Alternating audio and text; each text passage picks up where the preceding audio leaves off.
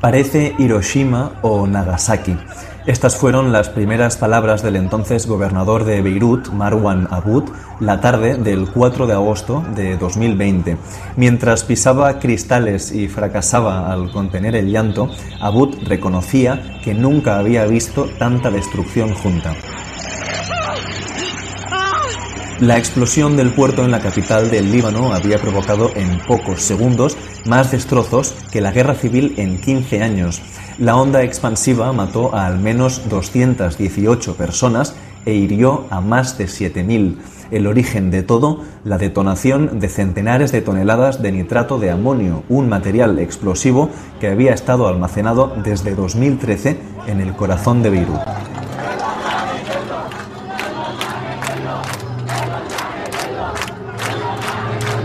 Ya entonces, Líbano estaba hundido en una crisis económica insalvable. Durante los primeros días después de la explosión, miles de personas se manifestaron exigiendo justicia.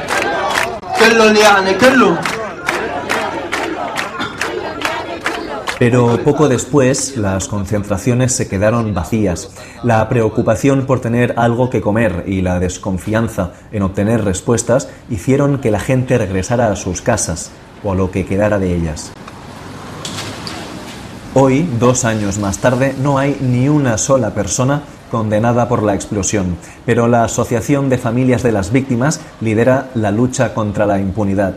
Mariana Fodoulian, quien perdió a su hermana Gaia, atiende a RFI. Cuando la explosión tuvo lugar, tuve que aprender sobre política libanesa para entender qué es lo que está ocurriendo. Incluso he dejado mi trabajo desde hace un año para dar todo mi tiempo a la lucha por la justicia.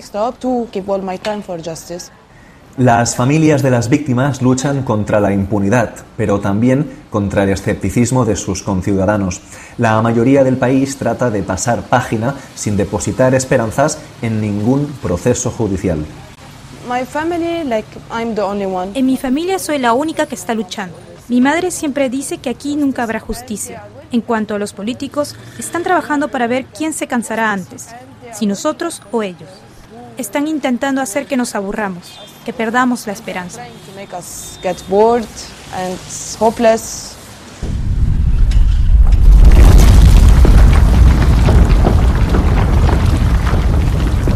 Todo ocurrió cuando eran las 6 y 7 minutos de la tarde. Era un día de verano y muchos se preparaban para ir a tomar algo después de un día de playa. Otros salían del trabajo y se iban para casa hasta que lo impensable se cruzó en sus caminos. Yo estaba en el trabajo. Habitualmente salgo a las 6 menos 10. Ese día teníamos muchos clientes. Fui al baño antes de salir y sentí el terremoto. Fue enorme.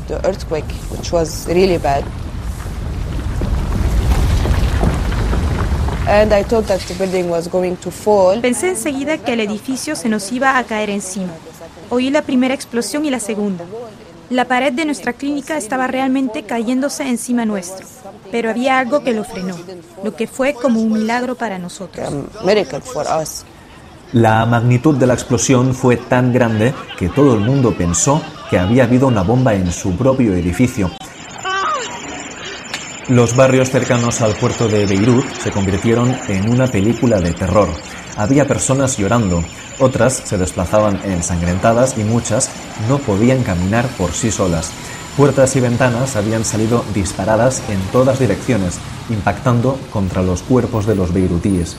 La ciudad entera estaba metida en una nube de polvo. Cuatro días después, Mariana abrió el teléfono y vio los vídeos de la explosión. Fue entonces cuando empezó a entender qué era lo que había ocurrido. Pero había muchas preguntas por resolver. Un año después de la explosión, una investigación de Human Rights Watch apuntó contra varios hombres que habían formado parte del gobierno durante o antes de la explosión. Ali Hassan Jalil, exministro de Finanzas, y Ghazi Zeaiter o Youssef Fenianos, ambos exministros de Obras Públicas, estaban entre los señalados. Los tres habían sido advertidos de la presencia del nitrato de amonio en el puerto de Beirut, alguno de ellos tan pronto como en 2014. A pesar de que existan estas evidencias, la investigación judicial no está en marcha. El juez que lidera el caso, Tarek Vitar, lleva siete meses sin poder trabajar después de que la clase política bloqueara la investigación.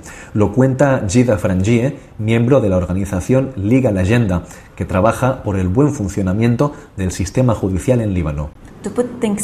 Para poner las cosas en modo simple, la razón por la que la investigación está suspendida es porque el Ministerio de Finanzas está rechazando firmar un decreto que adjudicaría jueces en el tribunal más alto de Líbano, la Asamblea General del Tribunal de Casación, que sería capaz de lidiar con las demandas presentadas por los exministros. Hoy, por lo tanto, la suspensión es debida a la acción de los políticos. El gobierno está saboteando la investigación.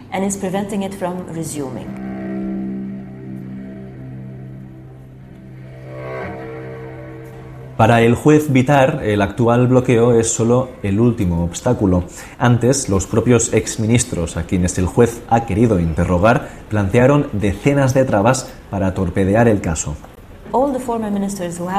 Todos los exministros que han sido llamados a declarar tenían conocimiento de la presencia de nitrato de amonio en el puerto y tenían cargos ejecutivos con los que podrían haber actuado para frenar la explosión, pero no lo hicieron. Frangie denuncia que la nula independencia del sistema judicial hace que los poderosos del país se sientan capaces de amenazar a los jueces, sea por el caso de la explosión del puerto o por crímenes cometidos durante la guerra civil, los jueces son atacados con demandas y con fuertes campañas de difamación en la prensa. Lo que hemos visto en estas tres décadas en el Líbano es lo que llamamos el régimen de la impunidad legal. Ningún alto cargo ha sido ajusticiado por ningún crimen durante la guerra, ni por crímenes financieros que han hecho que la economía del Líbano se desplome, ni por la explosión del puerto de Beirut. El Tribunal Especial de La Haya ha considerado culpable un miembro de Hezbollah del asesinato del ex primer ministro y otras 21 personas en un atentado con una furgoneta bomba. Muchos libaneses quieren que la investigación por la explosión se convierta en un punto de inflexión en la historia del Líbano. Los grandes casos judiciales del país se han resuelto recorriendo a tribunales internacionales. La idea era que el judicial libanés no sería capaz de investigar a sus propios criminales. Ahora muchos trabajan para terminar con la dependencia internacional. El resultado es que no hemos construido un poder judicial capaz de investigar estos crímenes importantes. Ahora, a través de la investigación del puerto, podemos construir un sistema judicial que pueda realmente impartir justicia en el Líbano sin depender de tribunales internacionales. Esto es muy importante para nuestro futuro. El férreo bloqueo de la investigación en Líbano, sin embargo, fuerza a las familias de las víctimas a buscar nuevos caminos hacia la justicia. Nueve personas han presentado una demanda en Texas contra la empresa que transportó el nitrato de amonio hasta Beirut. La denuncia es contra TGS, un grupo estadounidense. En 2019, la empresa adquirió Spectrum, la compañía que en 2013 fletó los explosivos hasta Líbano. Nos lo cuenta la abogada Zena Joaquín. Ella es miembro de la fundación suiza Accountability Now, que ha puesto la demanda en nombre de las familias de las víctimas. Los jueces obligarán a TGS a levantar todo secreto y a divulgar todas las comunicaciones mantenidas entre Spectrum y cualquier otra parte. Podría ser, por ejemplo, la correspondencia mantenida entre Spectrum y los políticos en el Líbano. Podría ser correspondencia mantenida entre Spectrum y sus agentes en el terreno, en Beirut. Y a través de este proceso lograremos obtener pruebas que ayudarán a los jueces en el Líbano en sus procedimientos. El objetivo de la demanda es revelar las comunicaciones entre Spectrum y el Ministerio de Energía, con quien cerró el contrato para transportar el nitrato de amonio. Las víctimas quieren develar la red de corrupción que condujo a la explosión del puerto y quieren respuestas también. ¿Por qué una empresa que cotiza en la Bolsa de Valores de Oslo, que obtiene miles de millones de ganancia cada año, fletó este barco en particular para venir a Beirut? ¿Por qué una empresa sísmica fleta un barco cargado de 2.750 toneladas de explosivos para venir a Beirut cuando la guerra en Siria estaba justo a un lado? Nada de eso tiene sentido.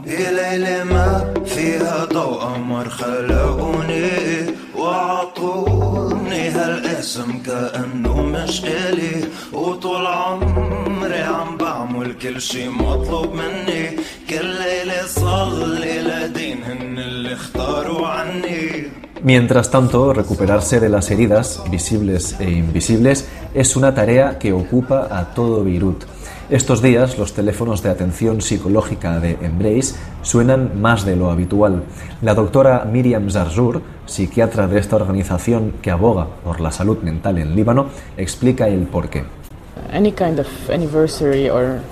Cualquier tipo de cumpleaños trae sentimientos y emociones que creías haber superado. Especialmente en este caso es un tema que continúa hasta el día de hoy porque la gente ha perdido sus seres queridos, sus casas y su sentimiento de seguridad. Según la doctora Zarzur, muchas personas continúan sufriendo el trauma dos años después. Las pesadillas, el miedo extremo, la ansiedad o la taquicardia son consecuencias habituales. La explosión también derribó las esperanzas de construir un país mejor. Muchas personas que luchaban para dejar un Líbano digno a la siguiente generación pasaron a esforzarse para abandonar el país. En 2019 teníamos una revolución, la gente tenía esperanza y luchaba por un Líbano mejor. Tenía esperanza de construir un país mejor para la siguiente generación. Cuando la explosión pasó, lo vieron como la señal que necesitaban para irse del país. Es una experiencia traumática, fuera de lo común, que les mostró que el país es inestable en todos los niveles. En muchos casos, la migración tiene el objetivo de dejar atrás lugares o personas que recuerdan al trauma. Es muy difícil continuar tu vida con normalidad, seguir trabajando, viendo a tus amigos, yendo a tomar algo en un lugar donde has visto la muerte. Vemos mucha gente diciéndonos que se han tenido que ir de la zona, dejar sus casas o lugares de trabajo, irse del país para poder dejar de recordar lo que pasó y evitar así estos recuerdos. Pero al final todo gira alrededor del mismo concepto. Zarzur afirma que no se puede hablar de sanar las heridas sin antes hablar de justicia. Seguramente ese sea el motivo por el cual Mariana Fodulian y tantas personas más estén dispuestas a seguir dando batalla. Siempre hay que luchar y luchar, aunque seamos al final solo 10 personas. Soy armenia y más de 100 años después del genocidio armenio, siempre seguimos hablando de esto. Es lo mismo lo que tenemos que hacer con esta explosión.